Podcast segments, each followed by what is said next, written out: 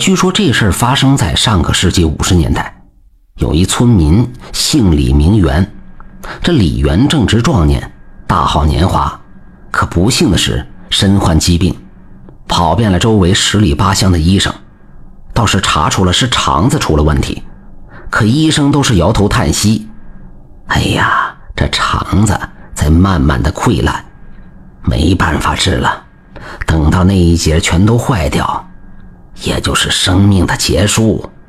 现在的李元还能吃能动，只是偶尔被折磨的要死要活的，不甘心就这样恐惧的等待死亡。求生的欲望让李元开始到处打听名医，寻求偏方。这一找就是大半年。李元在家里的时间屈指可数，老中医倒是找了很多，可是，一听到他这病情，都是摇头摆手。谁说的偏方有用？李元也都去弄来吃，可是病痛依然没有减少。一次次的寻找，一次次的失望，李元面露苦涩，自己都快心灰意冷了。这一天，李元来到了一个叫做福寿村的村子，听说这村里有一名德高望重的老中医，各种病症皆是药到病除。进村以后不久，李元就彻底失去了方向。只因这福寿村在大山里边，人烟稀少，想要找一个问路的都难。李元来到一座树木繁多的山下，席地而坐，喘着粗气，目露疲惫。这时，李元突然间听到了“哞”的一声，他愣了一下，急忙顺着声音看去，顿时一脸的惊喜，连忙起身而去。在前面不远处的草地上，一头大黄牛正在吃草。旁边坐着一个十二三岁的小孩，长得眉清目秀，正低头独自玩耍。啊，小朋友，你可知道你们村里那吴老医生家怎么走吗？小孩听到李元的声音，连忙站了起来，双手背后，目露胆怯，小声的回道：“顺着这条路上山去，到山顶就是他的家了。”说完。还用手指着上面那条林荫下弯曲的青石板路，啊，实在是太感谢你了！李元一阵感激，才顺着青石板路爬上去。这弯弯曲曲的路，足足走了半个多小时，李元这才看到山顶上那一栋木屋。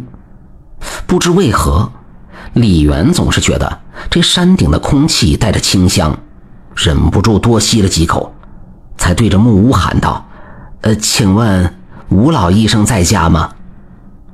喊了几声，屋里才探出一个脑袋，说道：“在呢，快进来吧。”李元进屋后才发现，这吴老医生真是仙风道骨，仿佛不受岁月的侵蚀，清澈的眼神炯炯有神，一脸的慈祥，正聚精会神的捣药呢。老医生示意李元坐下，然后擦了擦手，帮李元把了把脉，又询问了一些李元平时的症状，点了点头，就去抓药了。不一会儿，老者提着六包中药放在李元跟前，说道：“小病而已，一副中药吃一天，一个星期后就痊愈了。”说完，又开始捣药了。李元怀着忐忑。既相信这是医术高明才说小病，又怀疑是吹牛的医生白高兴一场。不过还是付了钱，才带着药回家。到了山底，特意想看那孩子还在不在，可是早就没了那黄牛和小孩的影子。李元也不疑有他。回家后的李元就开始煎药。当吃下第一副中药时，李元明显感觉到病发时。疼痛的感觉减轻了，顿时满脸的惊喜。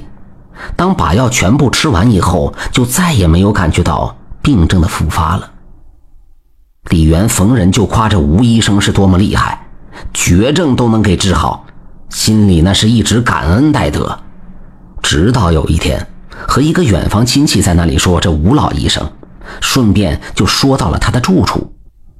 李元唏嘘感叹地说：“哎呀。”那是一个需要爬半个多小时的山呢，不过那个山上空气却好得很呢。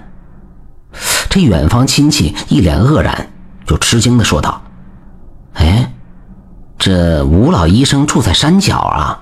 你记错了吧？我和他就是隔壁村的，我去过他家好几次呢。”李元这时也满脸的不可思议，信誓旦旦地说：“我清楚的记得是一个小孩给我说的路，我爬的山呢。”第二天，李元一大早的就出发，赶往了福寿村。等到了曾经那座山脚下的时候，熟悉的环境，熟悉的草木，可是抬头一望，哪还有青石板路的影子？那里草木丛生，根本就没有路的痕迹呀！李元这时才醒悟，这是遇到传说中的神仙了，还特意来救了自己的命啊！感谢收听名城故事会，喜欢听故事的朋友，那就点个关注吧。